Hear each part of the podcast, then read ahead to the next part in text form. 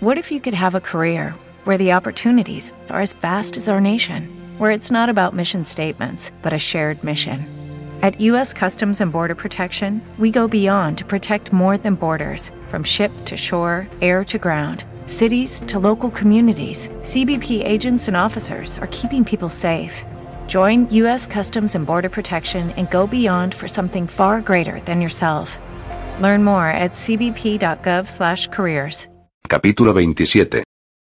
Micaela tomó una tarjeta del secretario y anotó una dirección. Llamó a Ralicanta y se la entregó. Prepara el coche, ordenó a continuación. Saldremos de inmediato. ¿A este lugar? Preguntó el indio, y señaló el papel. Es en la zona sur, señora. Ya sé que es en la zona sur, pero tengo asuntos ahí. Como siempre, te pido la mayor discreción. Si Cheia te pregunta, inventas cualquier cosa. El sirviente se inclinó y abandonó la alcoba. Micaela eligió un sombrero, se calzó los guantes y salió. Ralicanta la aguardaba con el automóvil encendido. Paradójicamente, la escena con Arbey la tarde anterior había precipitado la decisión que se disponía a cumplir, y, pese a que su mente defendía los argumentos de costumbre, su sensibilidad proclamaba lo opuesto y la ayudaba a seguir adelante. ¿Qué era lo correcto y qué lo incorrecto? Se había sacrificado en busca del equilibrio y la sensatez. ¿Y, qué había conseguido? ¿El infierno en el que vivía? Después de todo, ¿había habido equilibrio y sensatez en sus decisiones?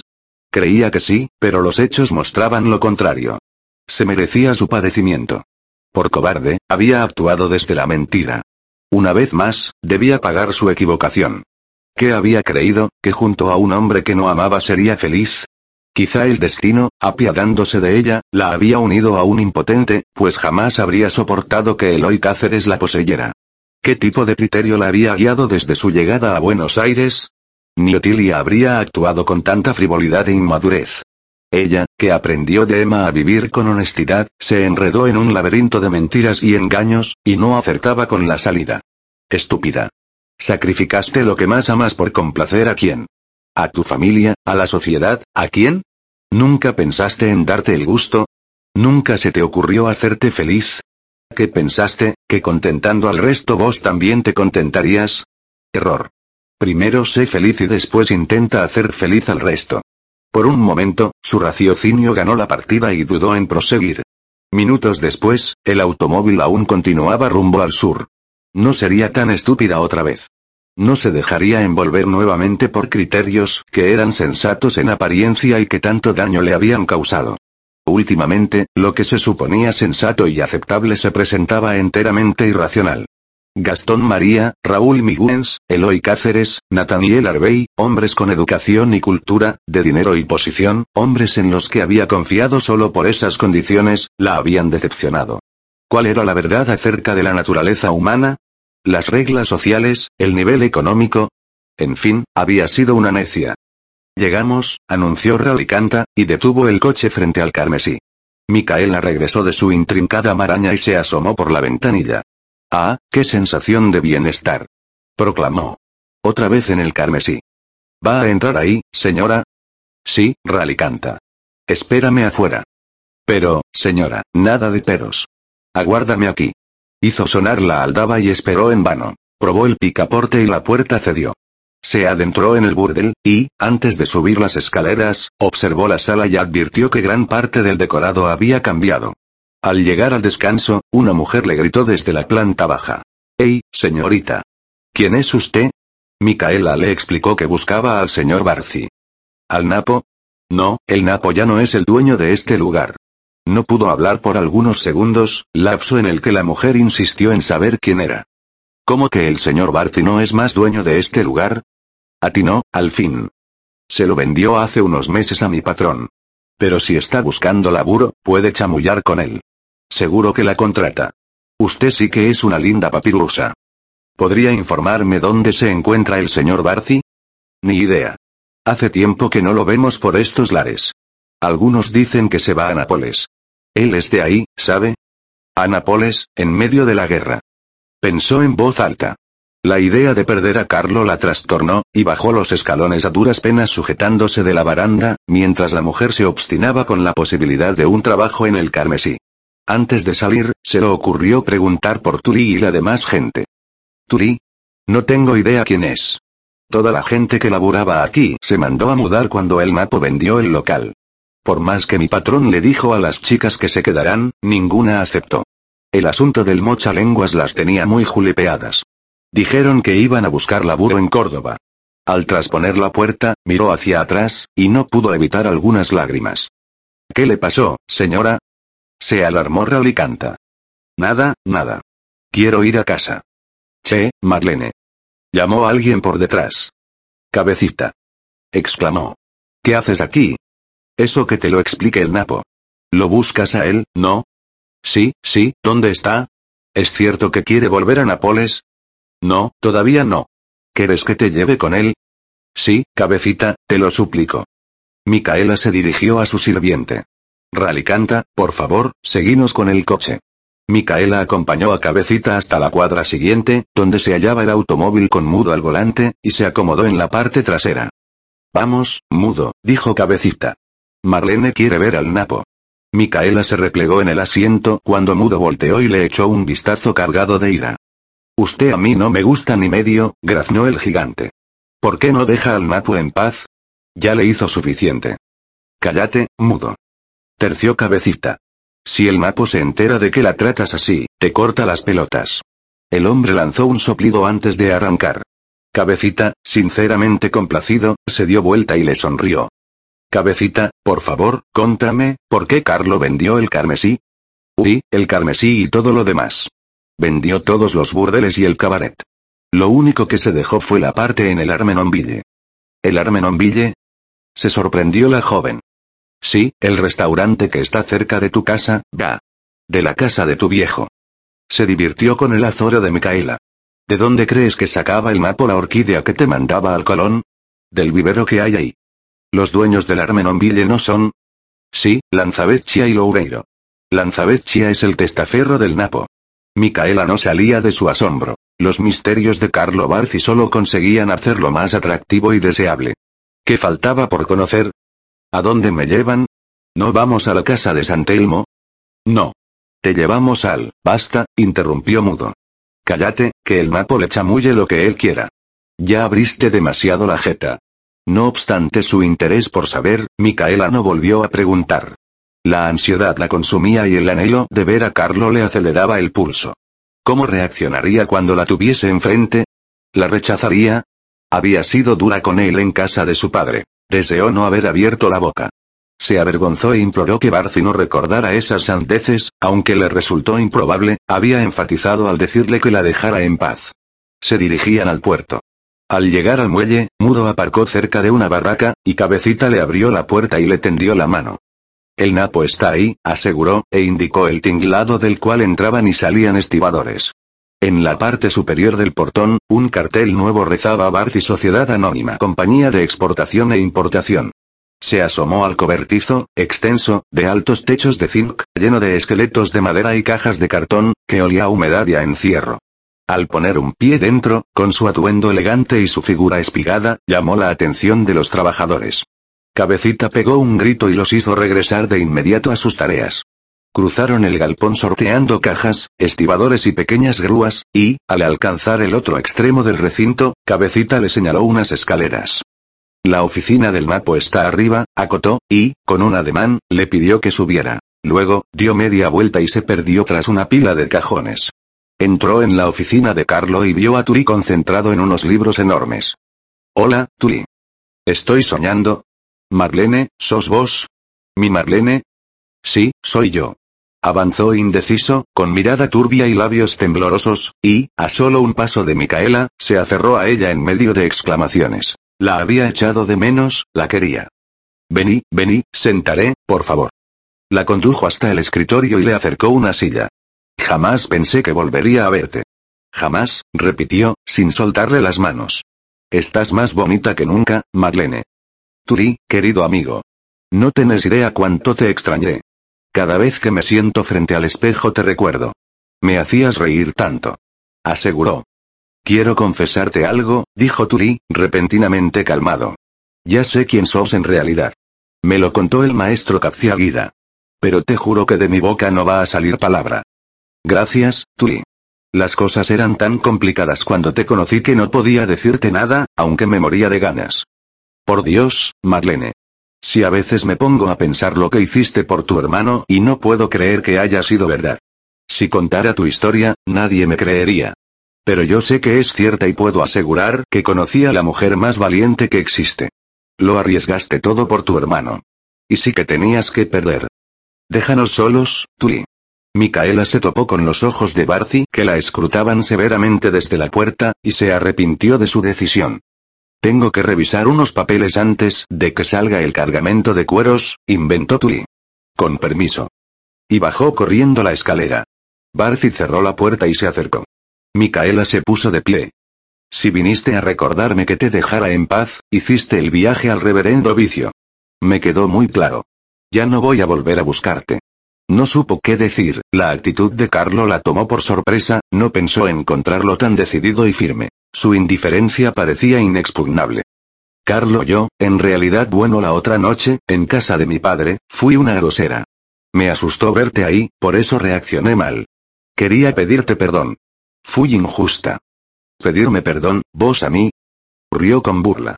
La divina Four pidiéndole perdón a un inmigrante de la boca. Carlo, por favor, suplicó Micaela. Un hombre llamó a la puerta y Barcy lo hizo entrar. Cruzaron unas palabras en voz baja, Carlo le entregó unos papeles y le ordenó que lo aguardara en el muelle. Tengo que irme, habló Barcy, y Micaela se desesperanzó. Cabecita. Gritó enseguida. Lleva a Marlene a mi casa. Le volvió el alma al cuerpo y no le importó que Carlo dejara la oficina sin mirarla ni despedirse. En casa de Barcy, los atendió una joven bonita y simpática, ataviada como sirvienta. Hola, Mary. Saludó Cabecita. Hace pasar a la señora Marlene y tráele algo para tomar. El napo está por llegar. Yo tengo que volver al puerto, Marlene, expresó, con una mano sobre el ala del sombrero a modo de saludo. La jovencita tomó las pertenencias de Micaela y la escoltó al comedor. Micaela notó el meneo provocativo de sus caderas, y sintió celos. Se preguntó si Carlo ya la habría llevado a la cama. Marlene. Frida entró en la sala y se quedó mirándola. No puedo creerlo.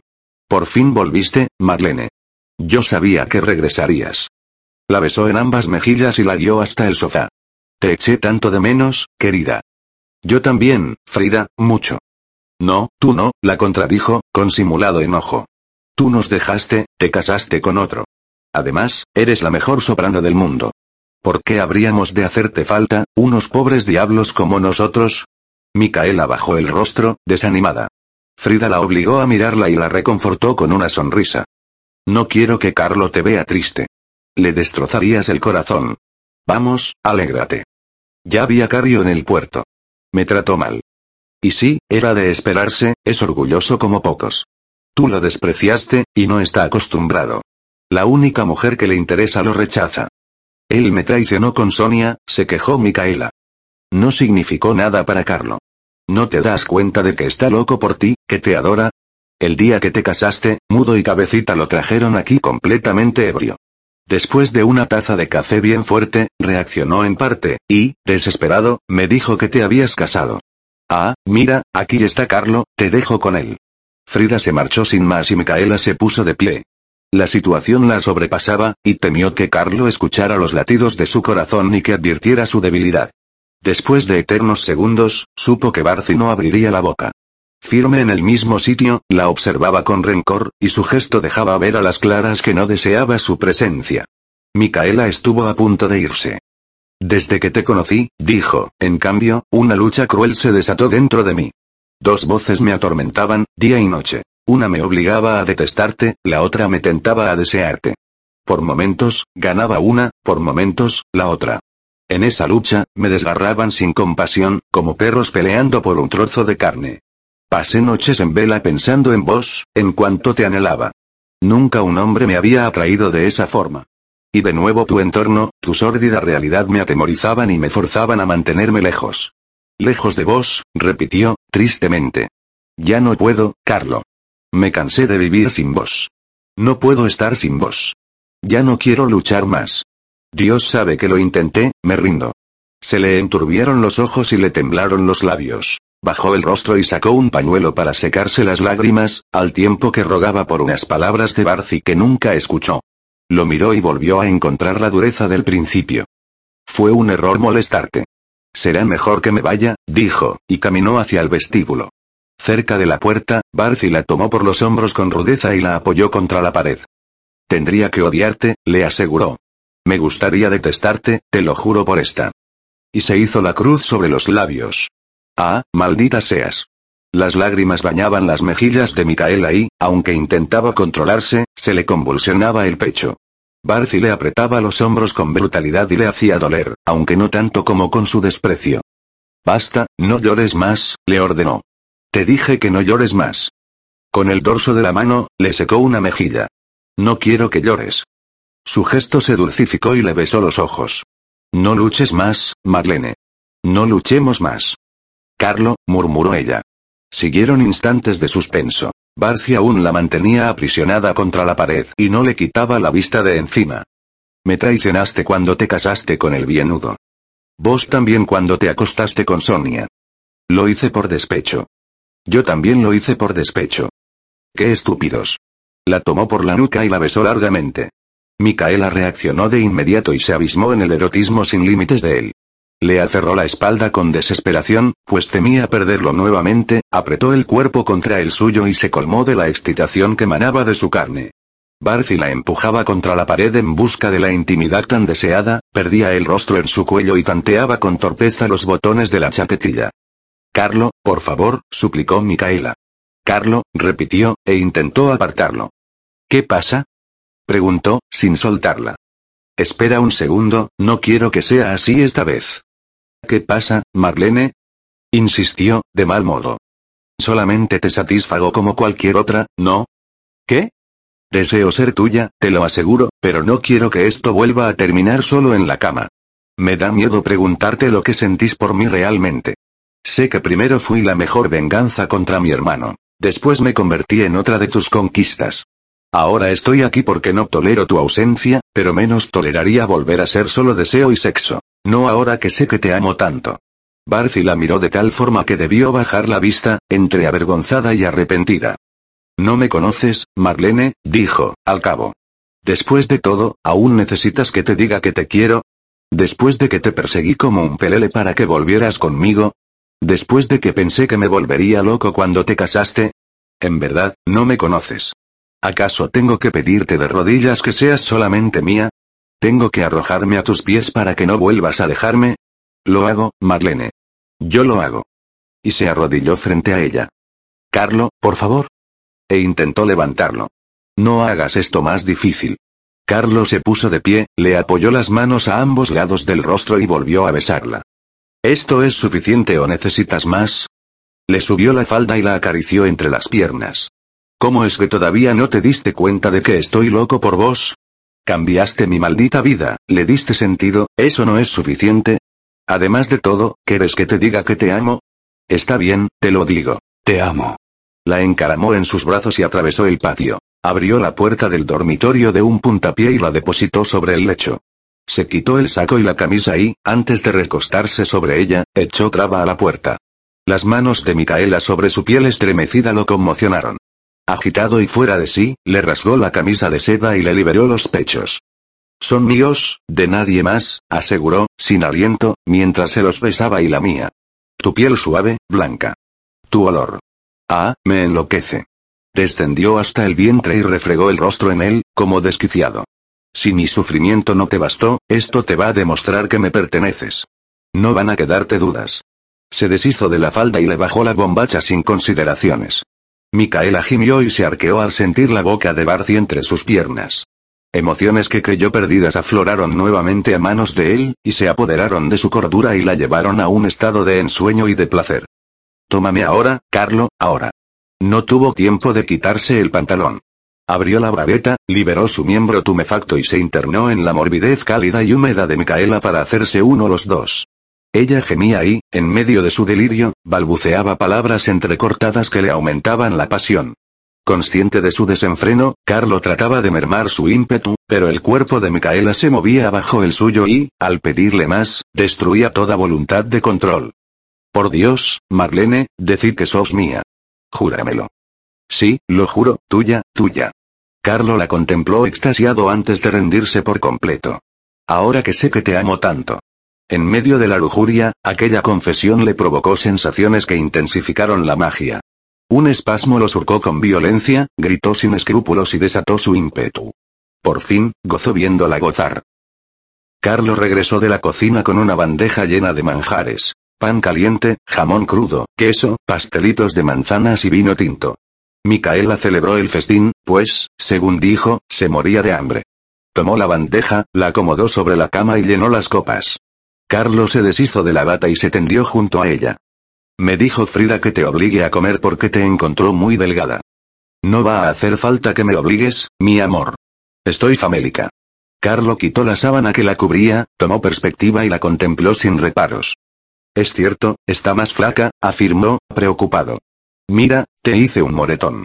Bajó el rostro hasta la cadera de Micaela y le besó el cardenal. Había sido una bestia. Perdóname, dijo, sin apartar los labios de su piel. Fui un bruto. Casi rompo mi muñequita de porcelana. ¿En serio soy tu muñequita? La miró con picardía, depositó la bandeja sobre el piso y volvió a echarse sobre ella. Entrelazó sus dedos con los de Micaela, le sujetó las manos por encima de la cabeza y la abrió como una flor. Le besó cada parte del rostro, del cuello, le succionó los pezones, suavemente, llevándola al clímax poco a poco, lentamente, buscando saborear cada segundo, cada acto de amor. Carlo, amor mío, susurraba Micaela, completamente entregada. Se recostó sobre el pecho de Barcia e imitó sus caricias. Le besó los ojos, la nariz, apenas le rozó los labios, y lo llenó de ansiedad, lo surcó con la lengua húmeda, y, por fin, se incorporó sobre él para revelarse como una visión. El cabello rubio le cubría los senos y apenas asomaban los pezones rosados. Un rayo de luz filtraba por los postigos y le iluminaba la piel traslúcida, que reverberaba en contraste con el cuerpo oscuro de él. Sus ojos, enormes y almendrados, lo contemplaban con inocencia, mientras su exuberancia de mujer clamaba sin reservas. Carlos supo que su suerte estaba echada. Marlene era su destino. Esta vez, él rogó y, sin esperar la conformidad, la tomó.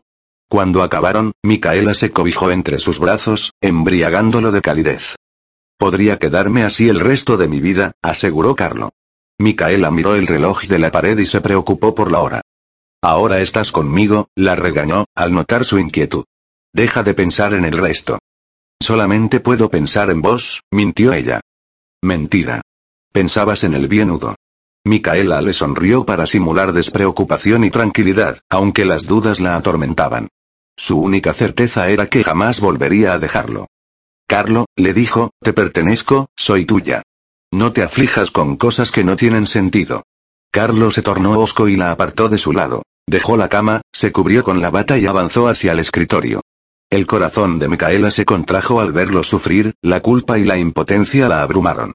Se envolvió en la sábana y lo siguió. Le rodeó la cintura por detrás y Carlo sintió que le volvía el alma al cuerpo.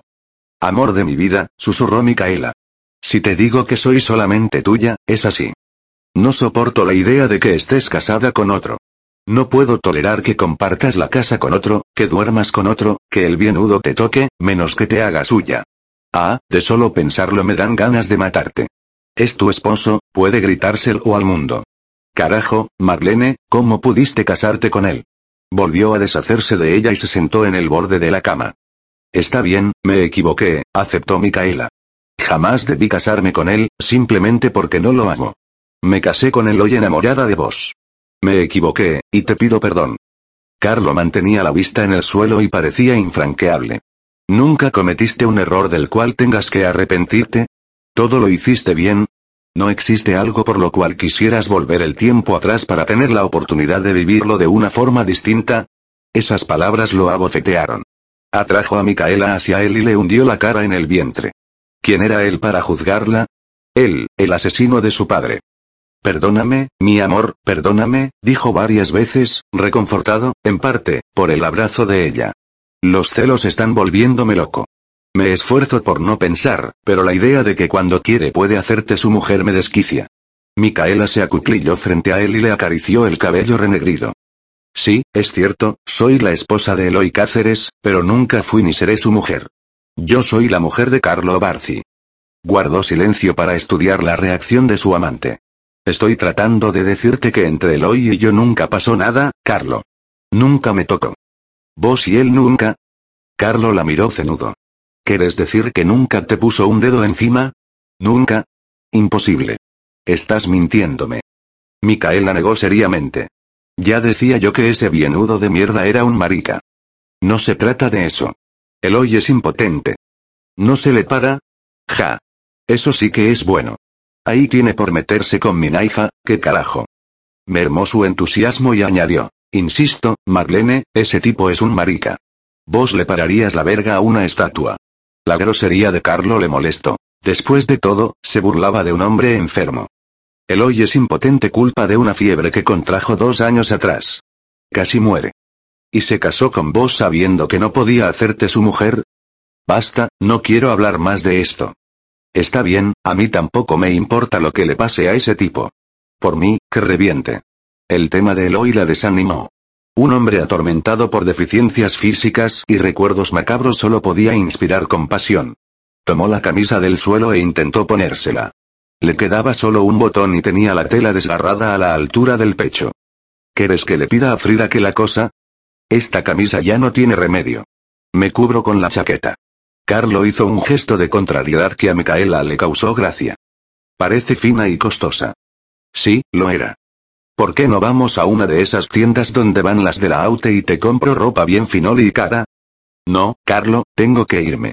Moreschi debe de estar a punto de perder la razón.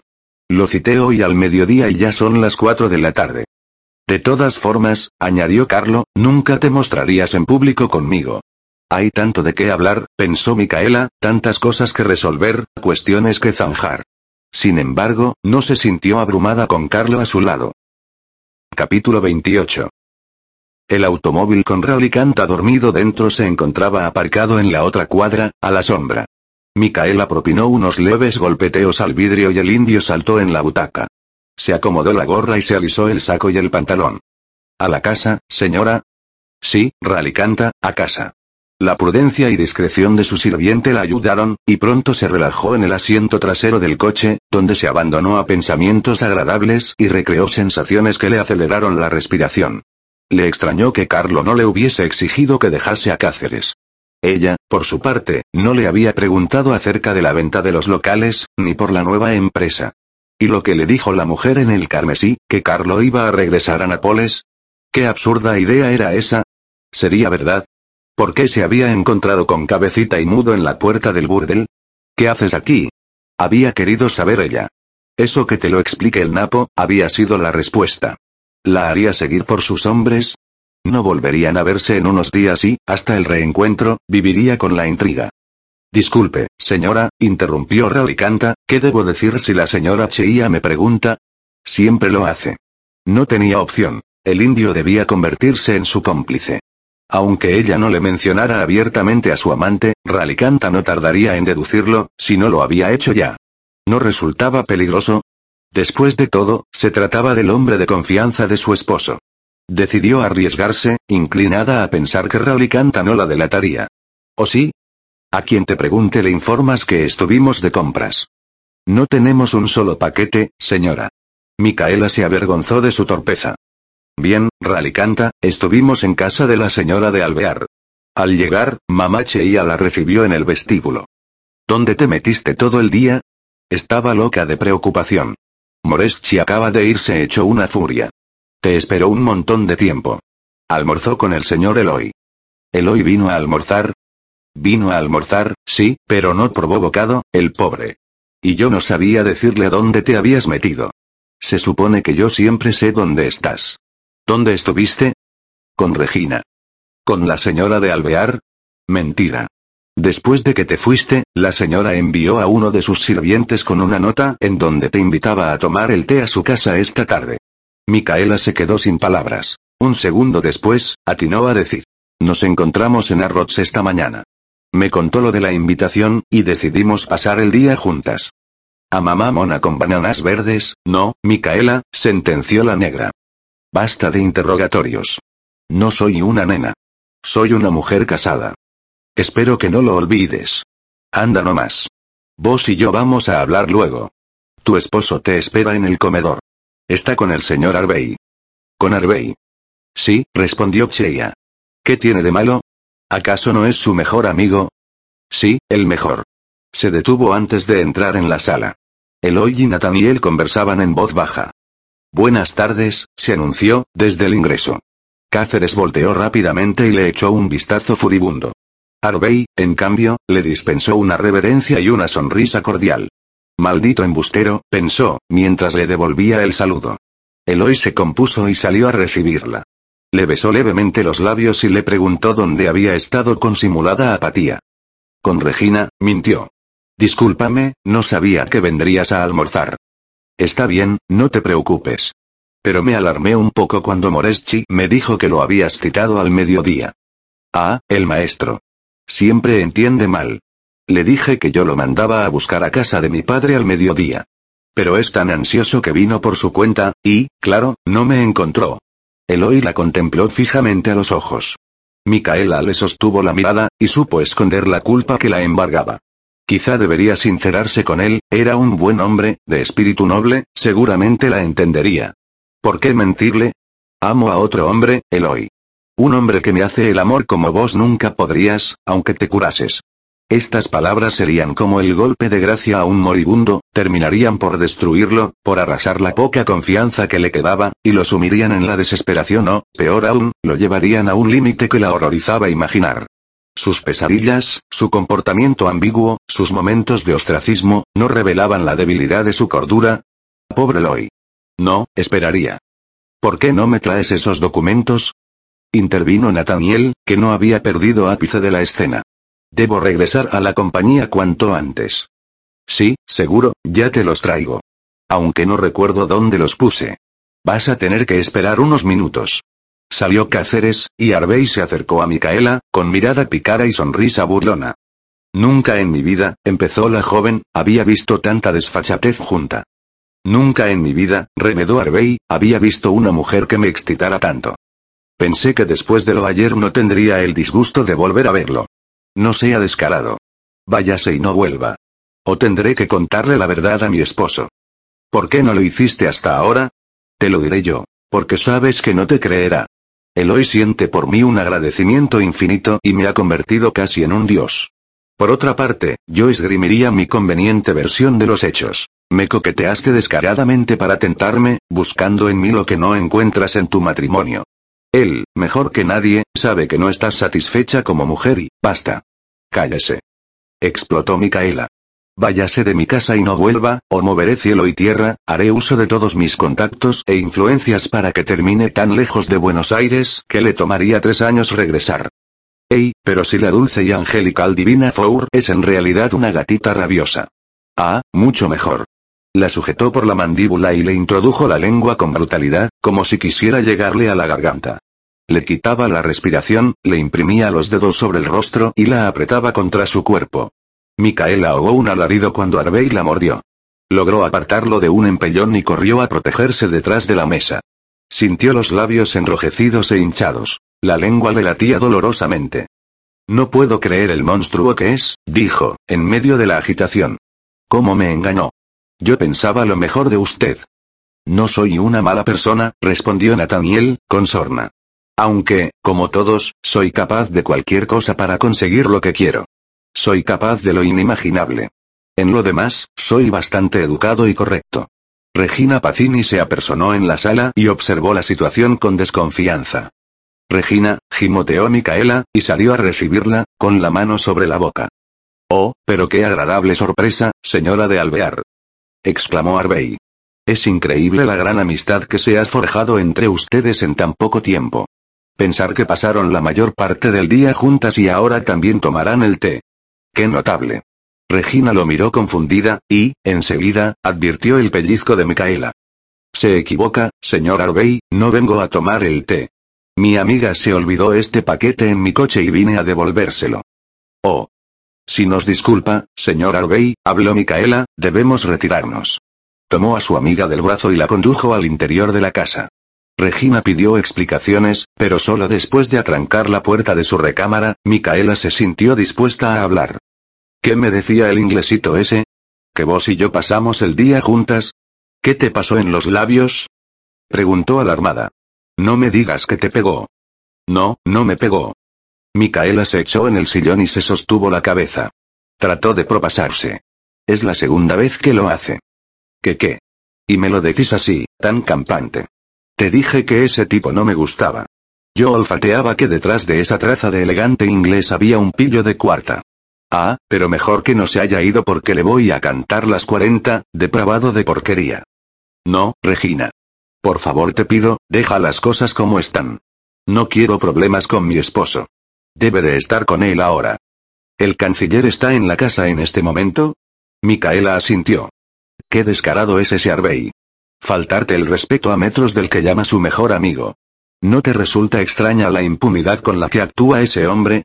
Deberías decírselo al canciller. Él nunca creería que fue Nathaniel quien se comportó mal, sino que fui yo quien lo provocó. A causa de su impotencia, se ha vuelto obsesivamente celoso. Piensa que cada hombre que se me acerca es mi amante. No, jamás me creería. Regina se desplomó a su lado, abrumada por la mala suerte de su amiga. Menos mal que te compré un regalo, dijo, y se levantó en busca de la caja. Fue una excusa válida para encubrirte. Gracias, respondió Micaela, mientras lo abría. Es muy lindo. Apenas lo vi dije que este sombrero estaba hecho para vos. ¿Me vas a contar qué es este asunto de que vos y yo pasamos el día juntas? Solo había tenido un encuentro con Barcy y la situación se complicaba minuto a minuto, como un recipiente lleno de fisuras que no alcanzaba a cubrir. Estuve con un hombre, confesó.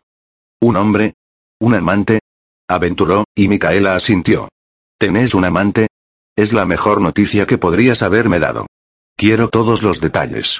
¿Quién es? ¿Lo conozco? ¿Es guapo? Vamos, habla. Sí, lo conoces. Es Barcy, el hombre que me presentaste en la fiesta de mi padre. Regina gritó, llena de satisfacción, y se proclamó la mejor Celestina de Buenos Aires, sus arreglos amorosos nunca habían fallado. Cinco matrimonios felices y otras tantas parejas de amantes agradecidos. ¿Cómo no conseguir algo bueno para su mejor amiga? Micaela la dejó discurrir, convencida de que su agitación le servía para evitar una retaíla de preguntas. Cuando Regina se tranquilizó, Micaela tomó la palabra para verter la información precisa sin darle tiempo a pensar demasiado. Barcy es un hombre muy peculiar. Vive en San Telmo. Así es, ratificó, ante la mueca de su amiga. Es napolitano y dueño de una empresa de exportación e importación. Por ahora, es todo lo que sé. Estuve haciendo averiguaciones entre mis amigas, pero ninguna ha escuchado acerca de él. Lo que puedo decirte es que todas quedaron muy impresionadas. Ese estilo mediterráneo, con ojos negros y labios carnosos, ah, seduce a cualquiera. Como ya sabes, es conocido de mi hermano. Gastón María siempre se ha caracterizado por tener relaciones fuera de lo común, sacadas de vaya saber dónde. En fin, esta es la situación. Así me lo decís, como si se tratara de un negocio o de un contrato con algún teatro. Contame, por amor de Dios, ¿es bueno en la cama? Sí, estuvo bien. No obstante las dificultades para satisfacer la curiosidad de Regina, se mantuvo firme y no reveló sentimientos y sensaciones que pertenecían exclusivamente al mundo maravilloso que habían creado ella y Cario. Contás con mi absoluta discreción, aseguró la Pacini. Y, ciertamente, añadió, me puedes usar como excusa cuando tengas que encontrarte con él. Carlo controló su mal humor al despedir a Micaela, incluso después, cuando el vacío que siguió casi lo impulsa a correr a su casa y raptarla. Con motivo de un inoportuno viaje a Rosario, faltaban cuatro días para volver a verla. La nueva oficina en el puerto de esa ciudad requería su presencia sin más dilaciones, y, aunque pensó enviar a otra persona, finalmente desistió al no encontrar a la apropiada. El negocio de importación y exportación estaba en ciernes, y, si bien marchaba satisfactoriamente, requería su completa atención. Había invertido la mayor parte de su fortuna y no podía librar nada al azar. Te preparé la tina para que tomes un baño, dijo Frida, y lo trajo a la realidad. Gracias. Me alegro de que Marlene haya vuelto, confesó la mujer. Yo también.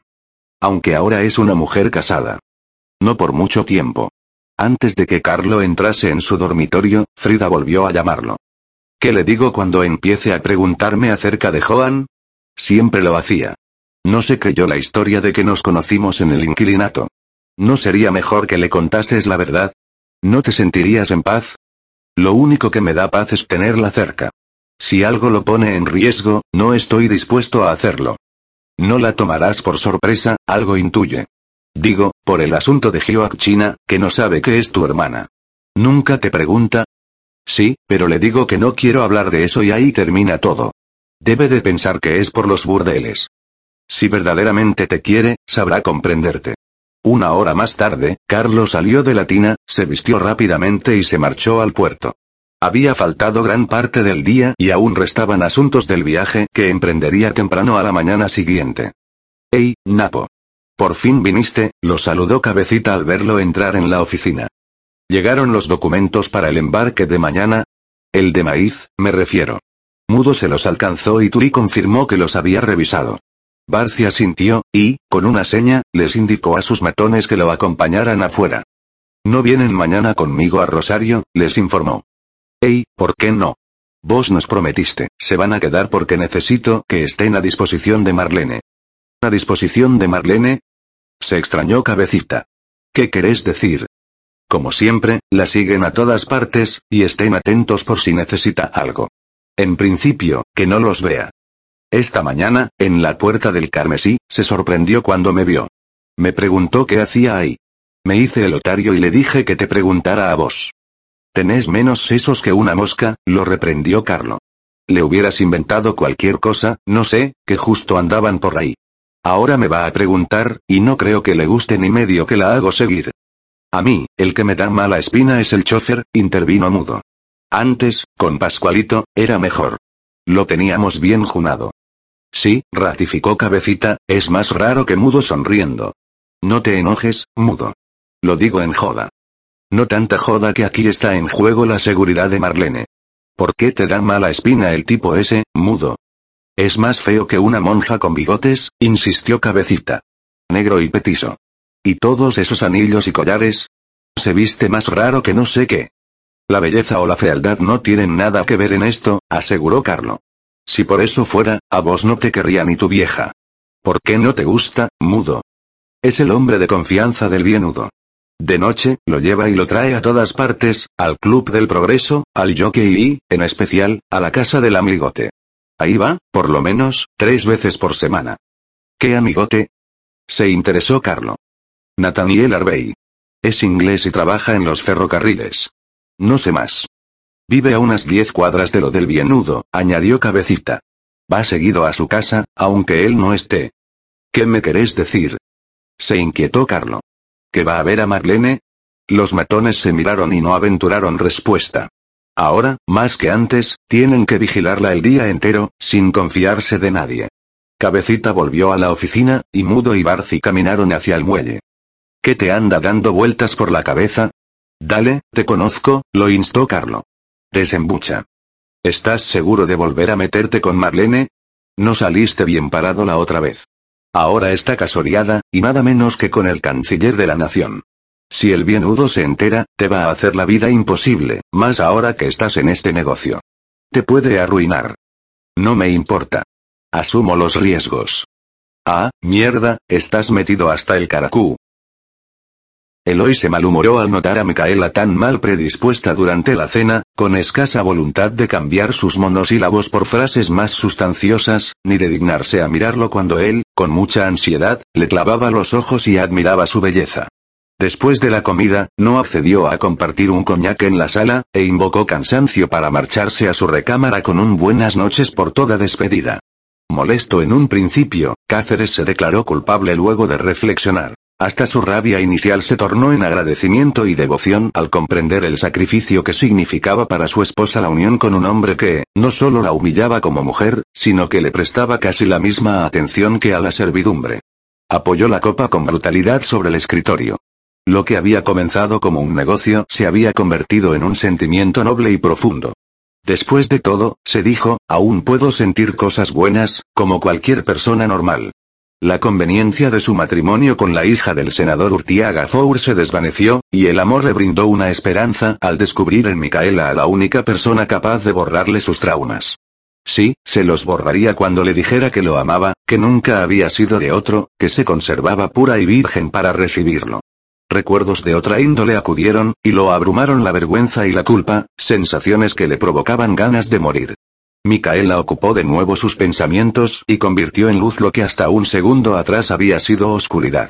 Se aferraría a ella, procuraría hacerla feliz para no perderla. ¿Perderla? La idea lo inquietó, y lo llevó a preguntarse dónde había estado toda la mañana y las primeras horas de la tarde. ¿Con Napacini? No le gustaba la Pacini. Admitió, lleno de celos, la pasión que su esposa despertaba en los hombres, hombres capaces de hacerla gozar, hombres de verdad. No volvería a dejarla sola con Arbey, había visto cómo la devoraba con la mirada. La tentaría con su flirteo, él lo sabía bien, y la mancillaría. Aunque no, Micaela jamás lo traicionaría, le había dado su palabra. Ella no era como otras, ni como su madre ni como Fanny Sharpe. Micaela era única, y le pertenecía. Dejó su estudio, ansioso por verla.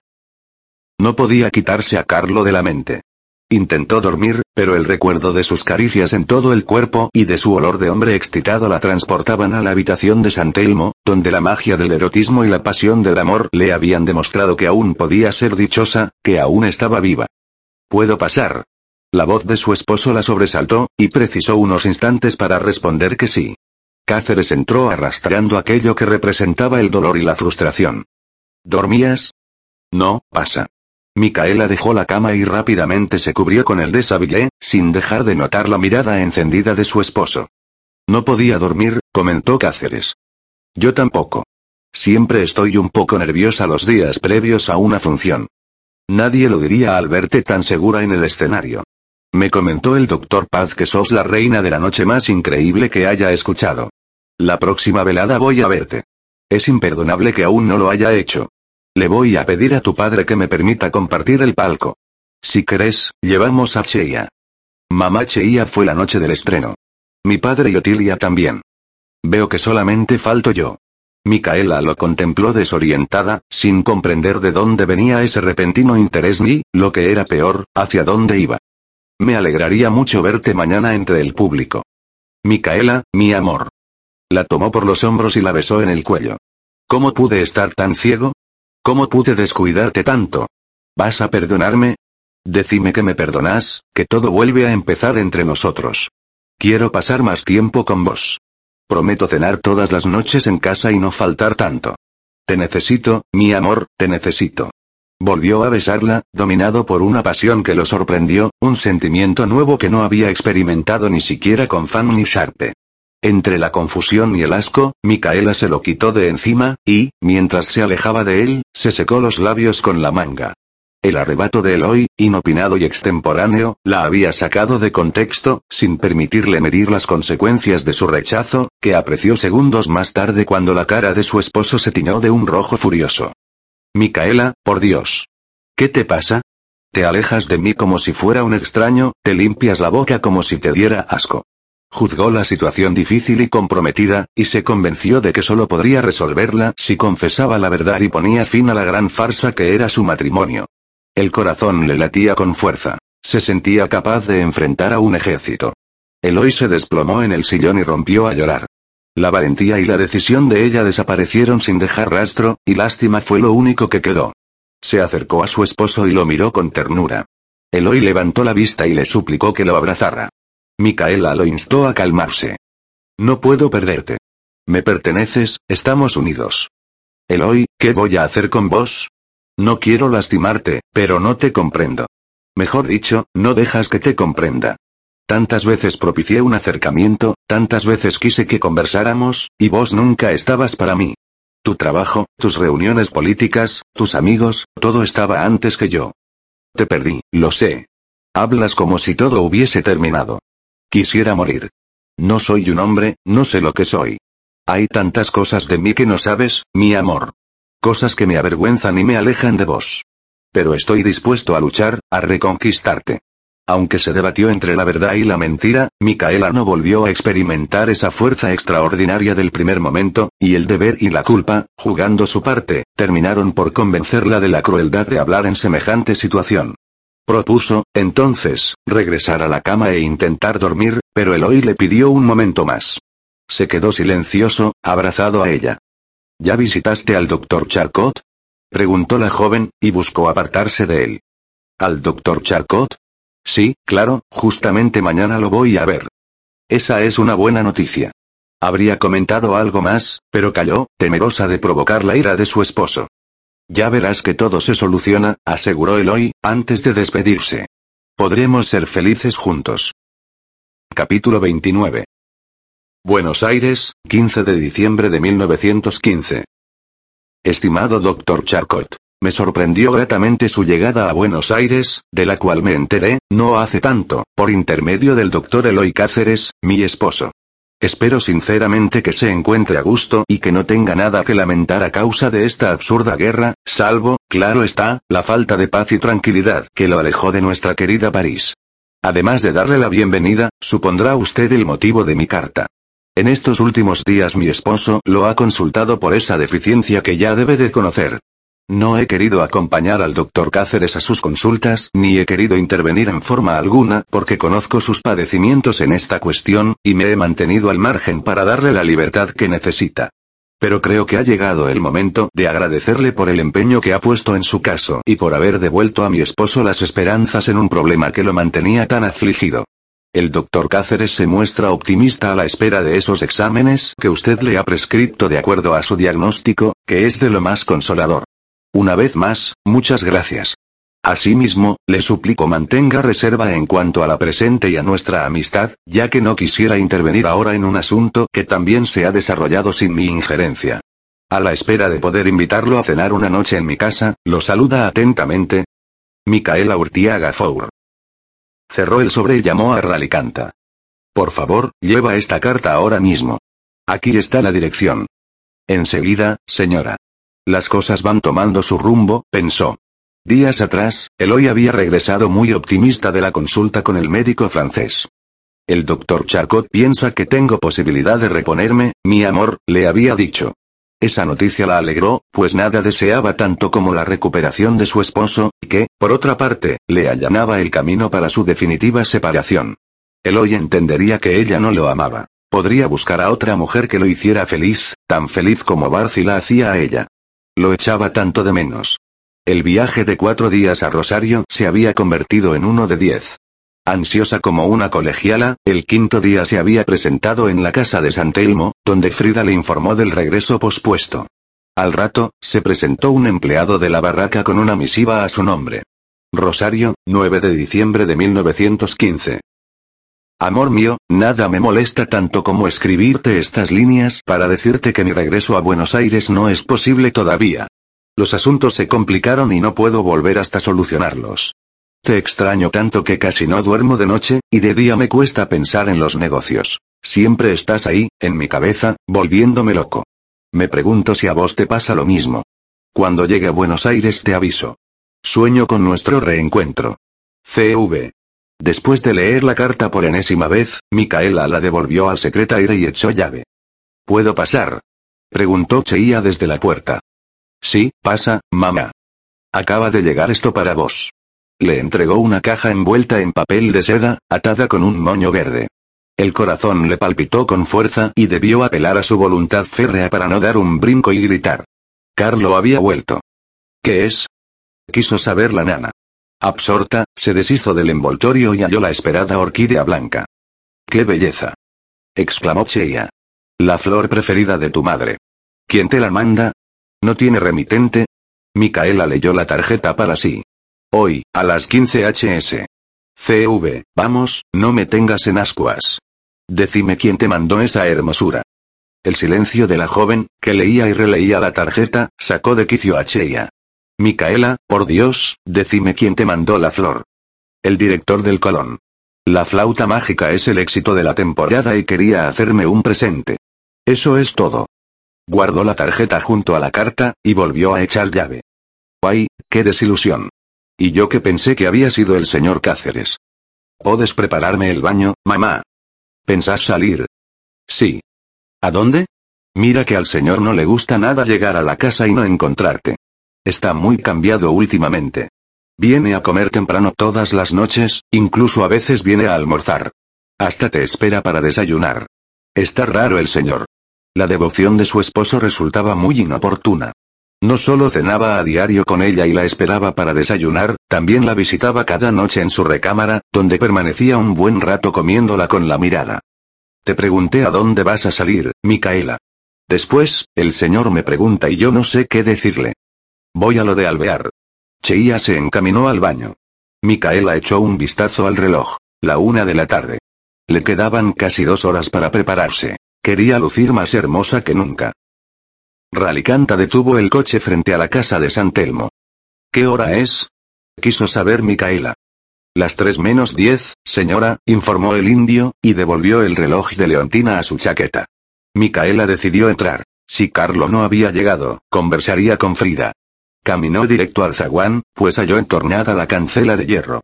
Iba a sacudir la aldaba, cuando la puerta se abrió de súbito y alguien la arrastró dentro antes de cerrar de un puntapié. Carlo la apoyó contra la pared del vestíbulo y la besó con desesperación. No aguantaba más, le musitó sobre los labios.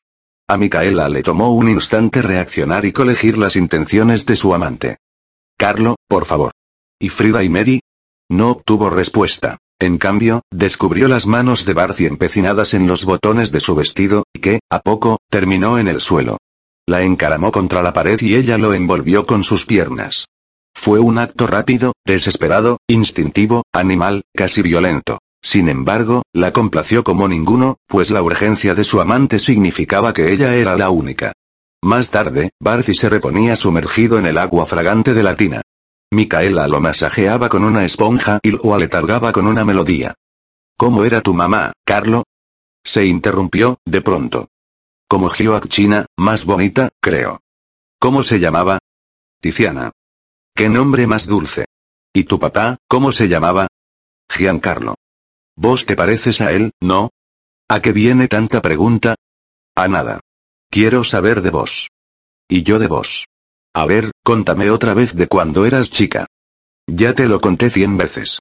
Cómo murió mi madre, el internado en Suiza, Soeurema, París, Moreschi. Sí, pero me lo contaste hace mucho. Contame de la monja, de cuando iban a bailar tango. Micaela sonrió, en parte por el recuerdo, en parte aliviada porque, junto a Carlo, Marlene ya no significaba algo triste. Marlene, digo, Soeurema, siempre se las arreglaba para venir con Moreschi conmigo a todas partes. Yo temblaba porque si la madre superiora la descubría, la mataba. Una noche, después de ir a la ópera, nos dijo que le habían hablado de un lugar muy original en el Charone, un barrio de París. Era increíble, Marlene se pasaba el día en el convento y, sin embargo, estaba al tanto de las cosas más extrañas. Seguro tenía un amante. ¿Un amante? ¿Por qué no? Preguntó Carlo. Sus padres la habían metido al convento a la fuerza. Por lo que me contás, era una mujer pasional y atrevida. Lo más lógico es que tuviera un amante. No sé, un cura quizá. Un cura. ¿No me vas a decir que todavía crees lo del voto de castidad? Si no supiera que es castrado, te diría que el amante de Marlene era Moreschi. Más que un cura, pudo haber sido algún amigo del maestro, con los que íbamos al teatro o a cenar. Bueno, no importa, seguí contándome lo del tango. Esa noche fuimos a un bistro en el Charone, un lugar sórdido, lleno de marineros y gente rara. Moreschi se negó a entrar. Sin importarle, Marlene entró. Al rato, el maestro y yo la seguimos. Desde esa noche, volvimos muchas veces, tantas como pudimos. Ya te conté que fue Villoldo quien nos enseñó a bailar el tango. El choclo, su obra maestra, era el preferido de Marlene. Nadie lo bailaba como ella. Cabecita estuvo la noche del estreno de El Choclo, aquí en Buenos Aires, en un bar de mala muerte del centro, el americano se llamaba. Como el gallego dueño del bar era enemigo declarado del tango, debieron anunciarlo como danza criolla. Sí, Villoldo nos contó la anécdota. Vos sos mi compatriota, me decía, y se sentaba en nuestra mesa a recordar. Cuando lo conocimos, allá por el año 8, hacía pocos meses que se había instalado en París y, pese a que con el tiempo adquirió cierta fama, repetía que algún día regresaría a su amada Argentina. Estoy segura de que la guerra lo ahuyentó de Europa. Los primeros tiempos fueron duros. Cuando terminaba de tocar, en una mano la guitarra y en la otra un platito, pedía propina. Faisan Laquete, les decía el dueño del bistro. Que hicieran la colecta, aclaró, ante la ignorancia de Carlo. Marlene, que nunca tenía un franco, le robaba la billetera al maestro y le daba bastante dinero. Así que el mismísimo Villoldo fue quien te enseñó el tango. Es de no creer. Con razón me sorprendiste la primera noche que bailamos. Ni en un millón de años habría imaginado que una bienuda como vos bailara tan bien. Ah, me volviste loco. Micaela sonrió halagada y continuó pasándole la esponja. ¿Qué son estas marcas en los tobillos? Barcy escondió los pies bajo el agua. Salió de la tina, alcanzó la bata y se cubrió. Dejó el baño en dirección al dormitorio. Micaela lo siguió contrariada y, en el momento en que se aprestaba a inquirirlo, Carlo la enfrentó, asustándola con una mirada ensombrecida. Son las cicatrices que me dejaron los grilletes. Mira, aquí tengo las mismas marcas. Y extendió las muñecas cerca de ella. ¿Los grilletes? ¿Qué grilletes? Los de la cárcel. Estuve preso diez años. Carlo tomó asiento y bajó la vista, agradecido por el silencio de Micaela, que no atinaba a preguntar nuevamente. Tiziana Portineri, empezó segundos después, era una joven como vos, rica y de la alta sociedad de Nápoles.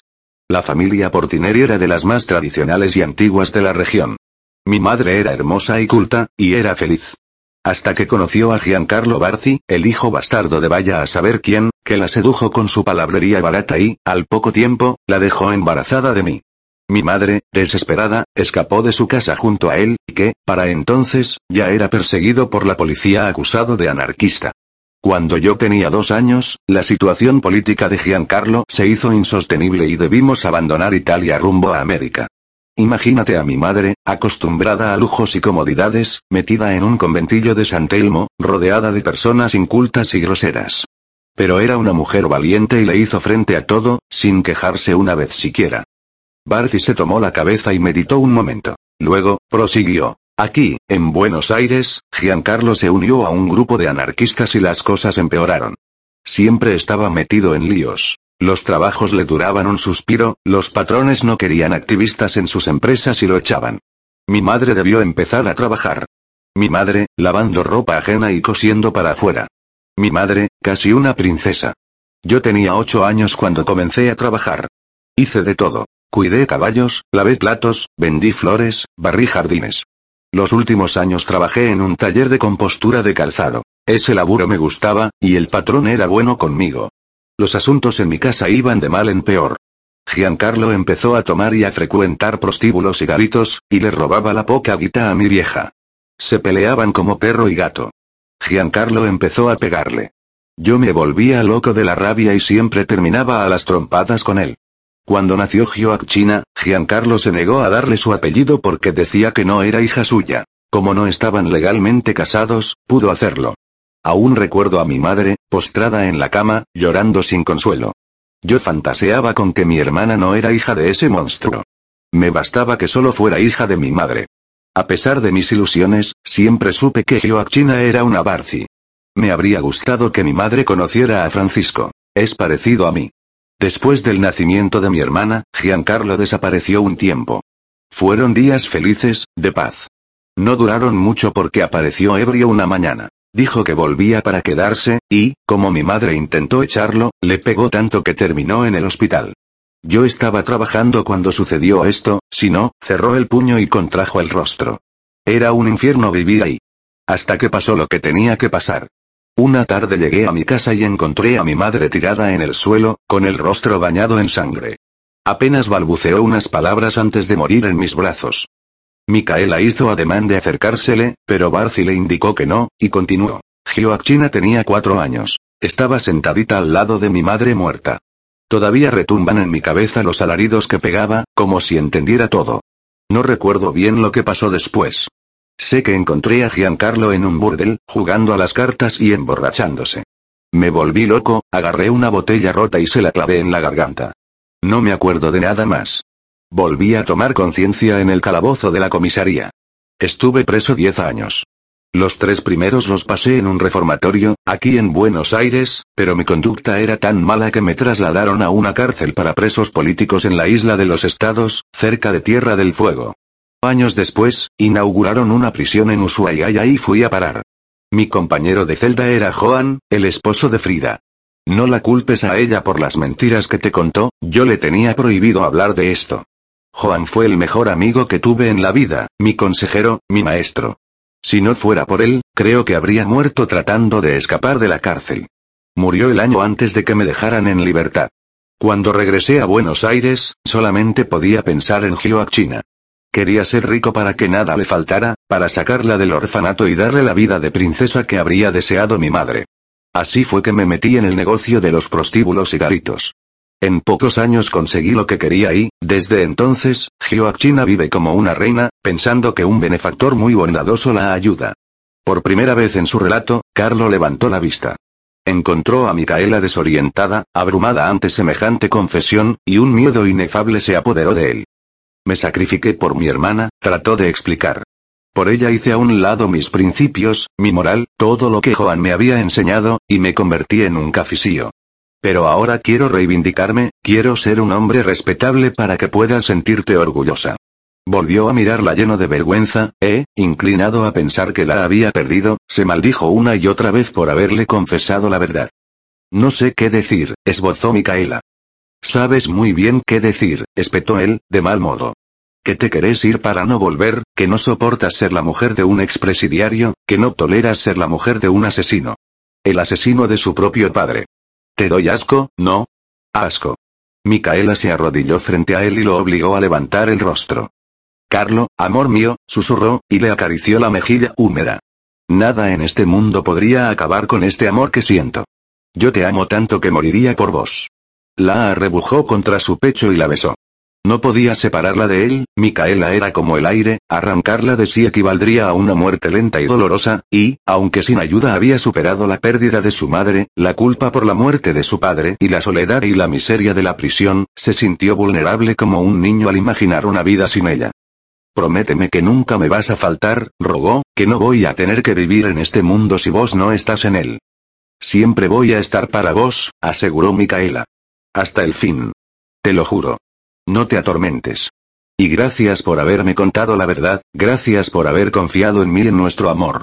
El resto de la tarde, y hasta que el sol se convirtió en una gema incandescente en el horizonte, Carlo le hizo el amor buscando saciar su espíritu inquieto, y casi al anochecer, mientras la tenía dormida entre sus brazos, se convenció de que todo lo vivido, lo bueno y lo malo, lo lindo y lo feo, había sido para yacer junto a ella en ese instante. Capítulo 30 ¿Qué debo decir si Cheia me pregunta, señora? Quiso saber Ralicanta al detener el coche frente a la casa de la calle San Martín. Que estuvimos en lo de Alvear, con la señora Regina. ¿Tanto tiempo, señora? Tenés razón, no va a creerlo. ¿Le parece mejor decir que pasó el resto de la tarde en la biblioteca del conservatorio? Usted solía hacerlo tiempo atrás. Estoy de acuerdo, buena idea. Sin embargo, Cheia y Moreschi, que la aguardaban en su dormitorio, no le creyeron. El maestro siempre había sospechado de Barcy como el mentor de las orquídeas blancas, y esa tarde, cuando Cheia le mostró la que supuestamente había enviado el director del Colón, se dio cuenta de que Barcy estaba de regreso. Micaela no lo contradijo y ratificó la presunción con un silencio elocuente. Los reproches le molestaron, en especial los de Cheia, que atacaba a Carlo con una crueldad desmedida y le endilgaba toda la culpa por la infidelidad de su niña. Carlo no es culpable de nada. Fui yo a buscarlo. La nana invocó a Santa Rita, y Moreschi se cubrió el rostro. ¿Cómo puedes engañar al señor Cáceres, un hombre que te quiere tanto? Dudo que me quiera, replicó la joven, cuando se casó conmigo sabiendo que era impotente. Había intentado preservar el secreto de Eloy, pero la ferocidad de Cheia y la tozudez del maestro la llevaron al límite, y, entre defender el orgullo de su esposo y la relación con su amante, optó por lo segundo, causando un efecto desolador en sus interlocutores. Moreschi, visiblemente afectado, tomó asiento y se secó la frente con un pañuelo, mientras Cheia la miraba con fijeza y movía la boca sin emitir palabra. Impotente. Farfulló. Es solo cuestión de tiempo mi separación de Cáceres. Nuestro matrimonio fue un error, no porque él sea impotente, sino porque no lo amo. De quien estoy profundamente enamorada es de Carlo Barci, y basta. Después de todo, razonó Micaela, que mamá Cheia y Moreschi supieran la verdad le facilitaba las cosas. Más cómplices, más mentiras creíbles y lo que fuera necesario para encontrarse furtivamente con su amante. ¿Hasta cuándo? Presionó Barci, al día siguiente. Pronto, mi amor, respondió Micaela. El asunto con el doctor Charcot va muy bien. hoy está de buen talante, parece optimista. Me imagino que no tratará siquiera de tocarte, ¿no? No se lo permitiría, aseguró ella. Le tengo desconfianza al bienudo. ¿Qué tal si se enfurece cuando le decís que lo vas a dejar? ¿Qué tal si te quiere pegar? Lo mato si te roza con un dedo. Micaela lo besó para tranquilizarlo y Barcy comenzó a excitarse nuevamente. Marlene, musitó. ¿Cuándo vas a llamarme por mi verdadero nombre? Nunca. Para mí, vos no sos la señorita Micaela Urtiaga Four, vos sos Marlene, la mujer valiente que, por salvar a su hermano, estuvo dispuesta a enfrentar a todos los caficios de la boca. La mujer que, pese a ser reina en los mejores teatros de Europa, cantó tangos en mi burdel. La que arriesgó su vida muchas veces. Esa es mi mujer. Micaela, en cambio, tuvo miedo y, por cobarde, se casó con otro. Siempre vas a ser Marlene para mí. Extraño el carmesí, confesó ella. A diario me pregunto si habrías vuelto conmigo de seguir en el negocio de las naifas y el juego. La mañana que te busqué, fui directo al carmesí, y me desilusioné mucho cuando una mujer me dijo que lo habías vendido. No podría explicarte la nostalgia que me sobrevino. Me largué a llorar en la vereda. Añoro las noches en que Tuli me disfrazaba para cantar, cuando bajaba por las escaleras y el público me ovacionaba. Yo te buscaba entre la gente y nunca te encontraba. Después, como por arte de magia, aparecías y me obligabas a bailar, y me costaba disimular que me gustaba. Llévame al carmesí, pidió, bailemos el tango una vez más, y después háceme tuya como tantas veces lo deseamos en ese lugar y nunca nos animamos a decirlo. Excepcionalmente, la última función en el Colón se había fijado próxima a la Navidad, y, junto con el fin de la temporada lírica, llegaba el Festival de Beethoven en Santiago de Chile, donde Micaela y Carlo planeaban encontrarse. De regreso en Buenos Aires, y cualquiera fuese el diagnóstico de Charcot, Micaela había prometido dejar a Cáceres. Sería un escándalo, lo sabía. Tendría que enfrentar a su padre, a su hermano, a la sociedad entera. ¿Qué sucedería con su carrera? Gastón María confesaría el verdadero origen de su amante. Se enfurecería y, quizá en medio de su indignación, le diría a Joaquina que Barciera su hermano. Se instó a no pensar, convencida de que nada importaba a excepción de su amor por Carlo, y, aunque las dudas brotaban de a miles, no vacilaría. La última noche en el teatro, Micaela descubrió entre las plateas más cercanas a Barci, Frida y Turi, y, dominada por la alegría y el orgullo, se destacó entre los del elenco e impresionó a todos, incluso a Moreschi, y no menos al público, que, halagado con su esmerada actuación, la ovacionó de pie largos minutos. Debió saludar varias veces, y, en cada ocasión, sus ojos se encontraron con los labios de Barci que le decían te amo. Más tarde, en el camerino, recibió la orquídea blanca. En medio de tanta gente, yo era el único que podía gritar. Esa mujer es mía. CV. Los compromisos de Micaela les impidieron verse esa noche, pero a la siguiente, y con la ayuda de Moreschi, Ralicanta la llevó a San Telmo, donde Frida la sorprendió con una cena, y Turi y Cazziaguida con su presencia. El maestro se emocionó al encontrarse nuevamente con su admirada divina Four y deleitó a los comensales, en especial a Carlo, con anécdotas de Micaela en los teatros de Europa. Era tan jovencita cuando la escuché cantar por primera vez, recordó. Fue en el Barbero de Sevilla, en Múnich, en el festival del año 8. ¿Se acuerda, Micaela? ¿Cuántos años tenía? ¿Cómo no voy a acordarme si fue mi debut? Tenía 17 años. ¡Qué Rosina, Madonna mía! Y al mismo tiempo en las Valquirias. Eso fue increíble. ¿Cómo haces para cantar así, Marlene? Quiso saber tú. Digo, como anoche. A continuación, trató de imitar el canto de la reina de la noche, y solo consiguió provocar la hilaridad del resto. Mejor dedícate a los números y a los tipos, le sugirió Carlo. La comida resultó amena, y, a pesar de que Barcy se mantuvo callado gran parte del tiempo, su semblante afable demostraba que se hallaba a gusto, mientras un brillo le iluminaba los ojos negros cada vez que su mujer lo miraba. Aunque habría deseado terminar la noche en la cama de Carlo, Micaela decidió partir. La cena se había extendido más de lo esperado y no contaba con tiempo suficiente, pues Moreschi había prometido a Cáceres regresar temprano de la supuesta cena con los empresarios cordobeses. Están ansiosos por tener a la divina Four en el teatro lírico de su ciudad, le había mentido para convencerlo. Barcy la acompañó hasta el coche. Ralicanta se mostró reverente con Carlo y se inclinó para saludarlo. Solo recibió como respuesta un vistazo avieso. Quédate esta noche, le pidió Barcy, apoyado en la ventanilla. Tendremos miles de noches juntos, mi amor. Ahora tengo que irme. A la mañana siguiente, Moreschi se presentó en casa de Micaela mientras desayunaban. Buenos días, maestro, saludó Cáceres, de un buen humor inusual. ¿Viene a robarse a mi esposa nuevamente? Disculpe, canciller, pero el festival Beethoven será en pocas semanas y tenemos que ensayar.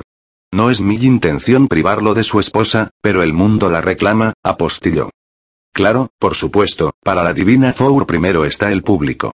Luego, se dirigió a Micaela. Estoy acomodando las cosas en la Cancillería para acompañarte a Chile. La noticia la alteró sobremanera, y debió apoyar la taza sobre el plato. Se topó con los ojos de Cheia y Moreschi que enseguida comprendieron su disgusto. Sin advertir el cruce de miradas elocuentes, Cáceres dejó la mesa con premura, cuestiones de primer orden lo aguardaban en la Casa Rosada y no disponía de más tiempo, sin embargo, obligó a Micaela a acompañarlo hasta la puerta y se tomó unos segundos para despedirse. No quería irme sin decirte cuánto te quiero. La besó en los labios con ardor. Voy a pensar en vos todo el día. Micaela permaneció un rato más en la puerta mirando el automóvil de Cáceres hasta que se perdió en el tráfico de la calle San Martín. Va a ser muy duro cuando le diga a Eloy que vamos a separarnos, pensó en voz alta cuando regresó a la sala. Con la intención de distraerla, Moreschi la apremió con el tiempo y, medio enojado, le reclamó que ya deberían estar ensayando la oda a la alegría en lo de Urtiaga Four. Cheia, inclinada a pensar que Eloy Cáceres no aceptaría de modo alguno el abandono de su esposa, se limitó a mirarla con desconsuelo. Está muy enamorado de ella, concluyó. La novena sinfonía y su alegro recitativo la abstrajeron de las turbulencias de su vida, y pasó una mañana bastante agradable en casa de su padre junto a Alessandro Moreschi, más tranquilo después de haber comprobado que Beethoven tampoco representaba un escollo en la carrera lírica de su pupila. Almorzaron con Rafael, que, inusitadamente locuaz, comentó a lo largo de la comida acerca del éxito de la flauta mágica, del magnífico desempeño de Eloy como canciller y de la sorprendente destreza de Gastón María en el manejo de los campos. Esta mañana, continuó el senador, recibí carta de tu hermano donde promete venir a pasar la Nochebuena con nosotros. Micaela fingió contento, pero caer en la cuenta de la soledad que debería soportar Carlo en Navidad, lejos de ella, de su hermana y de Francisquito, la entristeció hasta el punto de abandonar el ensayo y de pedirle a Ralicanta que la llevase al puerto, sin prestar atención a los reproches de Moreschi. En el camino consiguió desolarse aún más al pensar que en esta vida Carlo solo había sufrido. Lo imaginó llorando a su madre muerta y padeciendo hambre, frío y cadenas durante los años de prisión. El tormento que habría significado la lejanía de su pequeña hermana le sacudió el alma, y le pareció desmedido el castigo que se imponía al ocultarle su identidad. Llegó al puerto con los ojos arrasados en lágrimas. Marlene. Se sorprendió Tuli. ¿Qué haces aquí? ¿Y Carlo? Preguntó, con ansiedad. Está controlando un embarque en la Darsena 4. Ya lo busco, agregó, al notar la turbación de ella.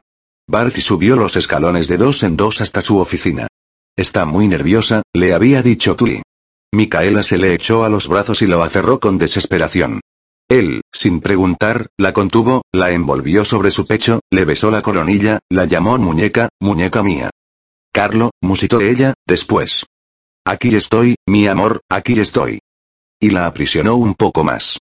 Necesitaba abrazarte, sentirte cerca, olerte, tocarte, saber que estás vivo, que sos mío. ¿Qué pasó? ¿Te hizo algo el bienudo? ¿Tuviste algún problema con él? No, no me hizo nada, se apresuró a aclarar.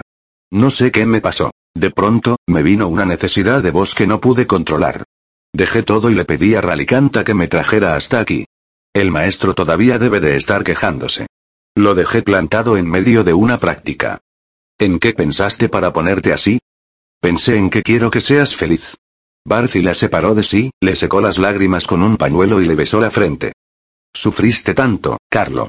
Ya no quiero. Desde que puedo estrecharte así, desde que me perteneces no me acuerdo de los días tristes. Solamente puedo pensar en los buenos tiempos que vendrán.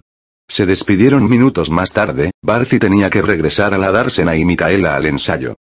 ¿Estás más tranquila? Micaela asintió. Mañana te mando el coche con mi chofer a casa de tu amiga Regina a las 12 del mediodía, te va a estar esperando en el portón de atrás. No hagas preguntas, le ordenó, es una sorpresa. A última hora del día anterior, Regina Pacini había recibido una nota de Micaela. A la mañana siguiente desayunó temprano y, antes de las nueve, se puso en marcha hacia lo de Cáceres presa de una agitación potenciada por la intriga y menguada por el disgusto, pues no atinaba a comprender a su joven amiga, que, envuelta en un romance de novela con un hombre de los que ya no hay, aún soportaba al zoquete de Cáceres, sí, señor. porque canciller de la nación y todo, no es más que eso, un zoquete. Insistiría hasta el cansancio, y, por fin su amiga terminaría con ese matrimonio absurdo que solo le quitaba tiempo de felicidad, tiempo que menospreciaba a causa de su juventud, porque quien no se había creído inmortal a los 24 años, Cheia la recibió en el vestíbulo y, con mirada cómplice, le explicó que el señor aún estaba en la casa, desayunando con su esposa. Antes nunca lo hacía, comentó la nana. Tomaba un café a las siete y se marchaba rapidito a la cancillería. Señora de Alvear, pase, por favor, invitó Eloy, con entusiasmo mal fingido. Piensan salir. No me habías dicho nada, querida. No creí que te interesara, se trata de algo sin importancia. Vamos de compras. Estoy segura, intervino Regina, que Micaela no quiso abrumarlo con cuestiones de vestidos, sombreros y zapatos. Ya empezó el verano y nuestros roperos están raleados. No es justo que, sí, por supuesto, la interrumpió Eloy, me parece muy bien. Vas a necesitar dinero, querida. Y antes de que Micaela pudiera protestar, añadió, voy a mi escritorio a buscarlo. Déjalo, la frenó Regina, luego de que Cáceres abandonó el comedor. Al menos que te dé un poco de dinero para tus compras. Regina, por favor. Se quejó Micaela. Este no es un asunto de especulación económica. Ah, no, ¿Y, por qué diantres te crees que se casó Cáceres con vos? ¿Porque estaba locamente enamorado? ¿Porque la pasión lo consumía y el corazón le saltaba en el pecho cada vez que te veía? Vamos, eso no se lo cree nadie. Fue el mejor negocio que hizo en su vida, con la venia de su querida tía Otilia. Discúlpame que sea tan cruda, pero vos sabes que yo no me ando con rodeos y digo siempre lo que pienso. Jamás habría supuesto que a Eloy lo hubiesen movido intereses de esa índole. Recordó los comentarios de Gastón María, que, por venir de él, había desechado sin más. Ese tipo es un cretino, quiere escalar posiciones en la Cancillería sea como sea y no va a detenerse enterada no te das cuenta de que, a toda costa, quiere congraciarse con papá para conseguir su objetivo, ser el nuevo canciller. De todas maneras, se sintió incapaz de juzgar a su esposo cuando ella misma lo había usado para alejarse de Carlo. Si a Eloy lo habían movido intereses económicos y sociales, a ella no la habían impulsado cuestiones menos vituperables. Ya no pienses en cosas tristes, sugirió Regina, y decime por qué me mandaste a llamar. Al mediodía, Carlo me va a enviar su coche a tu casa. Necesitaba una excusa para ausentarme el día entero y, como el maestro hoy no puede ayudarme porque tiene un compromiso impostergable, no tuve otra opción que molestarte. Hiciste muy bien. Te pedí que vinieses a buscarme para que Eloy te viera y le resultara más creíble. Cheia se apersonó en la sala con Nathaniel Arbey por detrás, y salió después de haberlo anunciado. Usted sí que es un desfachatado, mister, dijo la Pacini. Buenos días, señora de Alvear, saludó Nathaniel. Señora Cáceres, hermosa como siempre, aunque, si se la observa con más atención, podría decirse que, además de hermosa, está radiante. Un esplendor inusual la ilumina. Quizá algún otro consiguió los favores con los que yo no he sido aún beneficiado. Micaela alcanzó a detener a su amiga que se disponía a bofetearlo. Vamos, Regina. Determinadas personas ni siquiera valen la pena. Al llegar al recibo, le indicó. Espérame en el coche. Busco mis guantes y mi sombrero, y te alcanzo. Se dirigió a su recámara por la zona de servicio para evitar la sala. En el corredor, se ocultó tras un mueble al atisbar que Nathaniel y Eloy se aproximaban, y, aunque hablaban a media voz, le resultó evidente que discutían. Entraron en el despacho, y Micaela se sorprendió cuando su esposo tomó a Harvey por el brazo y lo empujó dentro. Te dije que no quería volver a verte en mi casa, lo escuchó decir en un susurro. Por más que Micaela se afanó sobre la puerta, el grueso roble y las voces contenidas le impidieron entender palabra. Marchó al encuentro de Regina sumida en dudas. Eloy se habría dado cuenta de la clase de persona que era su amigo. Ralicanta le habría contado que hacía tiempo la molestaba con propuestas indecorosas. ¿O se habrían peleado por cuestiones de negocios? Dale más potencia a tu primavera con The Home Depot. Obtén una potencia similar a la de la gasolina para podar, recortar y soplar con el sistema OnePlus de 18 voltios de Ryobi desde solo 89 dólares. Potencia para podar un tercio de un acre con una carga. Potencia para recortar el césped que dura hasta dos horas. Y fuerza de soplado de 110 millas por hora. Todo con una batería intercambiable. Llévate el sistema inalámbrico OnePlus de 18 voltios de Ryobi. Solo en The Home Depot. Haces más. Logras más.